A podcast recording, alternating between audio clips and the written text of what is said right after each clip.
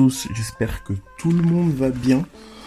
Euh, en ces temps de confinement, je dirais, que vraiment le Seigneur nous donne d'utiliser ces moments en bon escient, de nous positionner vraiment comme euh, Seigneur, euh, qu'est-ce que tu veux m'apprendre, qu'est-ce que tu veux me montrer, et positionnons-nous aussi en faveur du monde. Notre prière a le pouvoir de changer le cours de l'histoire. Donc ne N'oublions surtout pas dans nos prières euh, ces personnes qui sont atteintes par le virus, ces personnes qui souffrent, ces personnes qui meurent, ce corps euh, médical qui est euh, sous pression. Vraiment, ne les, ne les oublions surtout pas dans nos prières. dans l'épisode précédent, nous avons discuté du fait que nous devions lire l'histoire au travers du prisme de la parole de Dieu et surtout ne pas négliger l'aspect spirituel de l'histoire de l'humanité. Vu que le monde est sous l'emprise du diable, ben, l'histoire de l'humanité est forcément empreinte ou impactée par la spiritualité. Et euh, tout en dans cette démarche, on a pris l'exemple, par exemple, de l'esclavage et de la colonisation. Et euh, on a parlé du fait que voilà, l'ennemi avait donc utilisé un peuple pour en opprimer un autre, et qui vient en lien aussi avec le fait que Éphésiens Ephésiens 6, euh, si je ne m'abuse, nous parle du fait justement que nous devons, euh, avons à lutter contre les esprits, contre les dominations, mais pas contre la chair et le sang. Euh, c'est vraiment en lien. Donc l'ennemi a utilisé un peuple pour en opprimer un autre.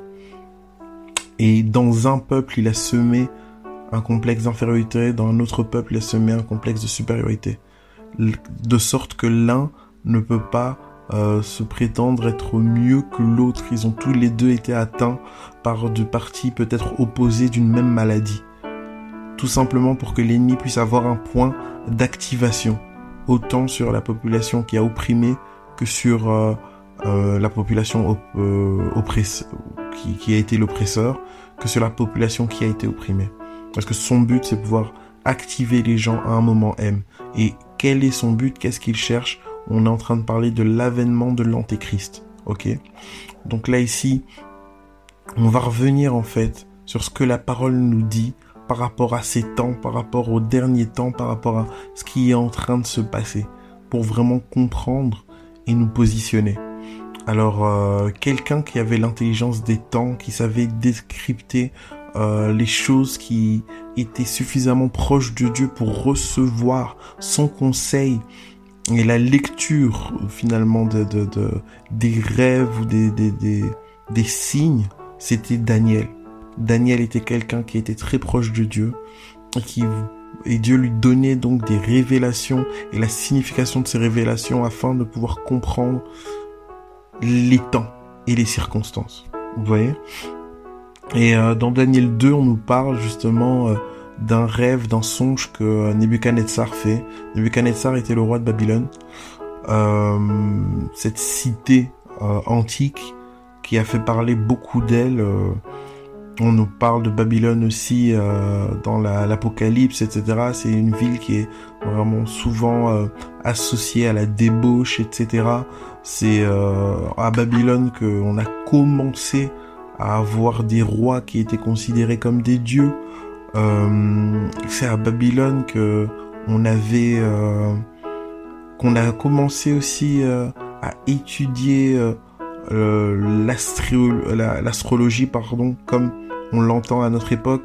Là, c'est sous l'empire babylonien que on a divisé les constellations en douze, qu'on leur a donné les noms, etc., qu'on a associé euh, le mouvement de ces constellations-là ou l'existence de ces constellations-là à des divinités et que ces divinités avaient un impact sur la vie des hommes, c'est dans cette civilisation-là que toutes ces choses-là sont faites.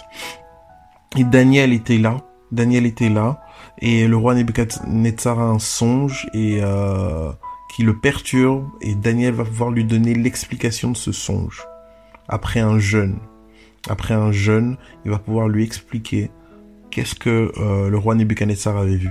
Et le roi Nebuchadnezzar avait vu donc une statue, une statue qui avait une tête en or, un buste avec les bras en argent, le ventre et euh, les cuisses en airain, euh, la suite des jambes, donc à partir des genoux euh, jusque, enfin, jusqu'aux chevilles, je dirais, en fer, et les pieds de cette statue étaient en fer et en argile. Ok? Et donc euh, Daniel euh, donne l'explication de, ce rêve, il explique au roi Nebuchadnezzar que c'était des euh, royaumes qui allaient se succéder. Hein, que le premier royaume avec la tête en or, c'était le royaume de Babylone, que le corps en argent, c'était le l'empire médo-perse finalement, que, enfin, ça, il lui donne pas. C'est nous qui avons pu euh, l'attester finalement de manière historique, mais euh, Daniel lui explique que c'était des royaumes qui allaient se succéder. Ok? Et plus tard, finalement, en étudiant l'histoire, on a vu que voilà, ok, euh, la tête en or, ça, on savait que c'était Babylone. C'est la seule chose, peut-être que on a révélé euh, à Nebuchadnezzar en termes de royaume. Et puis euh, le corps justement en argent avec les bras, ben, c'était l'empire médio-perse, médo-perse. Euh, ensuite, le, ventre en airain et les cuisses, ça c'était l'empire grec, hein, Alexandre le Grand. Puis les jambes justement en fer c'est euh, l'Empire romain et euh, les, euh, pieds qui sont de fer et d'argile, on appelle ça les royaumes divisés. Et c'est les royaumes qui sont nés finalement de l'Empire romain. Ok? Donc voilà ce que la parole nous dit et Daniel n'a pas donc ça c'est le, songe que a fait euh, le roi Nebuchadnezzar. Mais Daniel va avoir un autre songe où il va voir quatre animaux, quatre animaux terribles, il en parle. Il dit un premier animal c'était euh, un lion, deuxième animal c'était un ours, le troisième animal c'était un léopard à quatre têtes, et le quatrième animal il a dit qu'il était le plus féroce de tous ces animaux, il était vraiment une bête qu'il n'avait jamais vue une bête qui, sur sa tête, il y avait dix cornes. Et l'une de ces cornes-là, elle était plus grande que les autres. Et d'ailleurs, quand la corne là s'est levée, trois de ces dix cornes-là se sont abaissées. Et euh, cette corne qui s'est levée avec des yeux euh, d'humain et une bouche et parlait avec arrogance. Ok, donc c'est ça, c'est la vision qu'il a dans Daniel 7 où euh, il comprend pas trop et on lui explique, on lui dit voilà que le lion c'était l'empire babylonien, que euh, l'ours c'était un autre empire, etc. Et donc nous on a pu euh, historiquement faire le lien. Ok, donc euh, le lion c'était l'empire babylonien, l'ours c'était l'empire Mède-Perse, le léopard à quatre têtes c'était l'empire grec et la bête très féroce c'était l'empire romain. Et de l'Empire romain sortait encore donc euh, la première euh, le premier songe de Nebuchadnezzar c'était les avec les dix orteils je dirais les pieds qui sont d'argile et de fer on avait dix orteils là euh, par rapport à la statue. Ici avec les dix cornes ça nous parle aussi de dix rois dont l'un va sortir et va sera différent des autres sera plus puissant que les autres etc. Donc vous voyez un peu euh, toutes les prophéties qui sont en train de se, se, se, se, relayer. Pareil pour Daniel 8, il a encore, on a encore un songe, on nous parle d'un bouc, euh, on nous parle d'un bélier d'abord, on nous parle d'un bouc, et on nous parle que la corne euh, du bouc va se transformer en quatre cornes, et que de ces quatre cornes-là, il y a une corne qui est particulière, etc encore pour euh, nous parler d'une personnalité, de, de ces royaumes-là, de ces rois, il y a quelqu'un et quelque chose qui va sortir. Vous voyez Et euh, ce quelqu'un, c'est quelque chose, on parle de l'antéchrist. Ok Donc là, Daniel nous dit que, voilà, euh, par rapport aux différents segments de l'histoire, on voit qu'il y a un cheminement. Et euh, nous, si on se réfère par rapport à notre euh, prisme historique, ben on se trouve au niveau des royaumes où il y a les dix rois. Donc c'est une conjoncture, c'est euh, un ensemble de chefs d'État, de dix rois, dix, rois qui vont permettre à l'antéchrist de s'élever.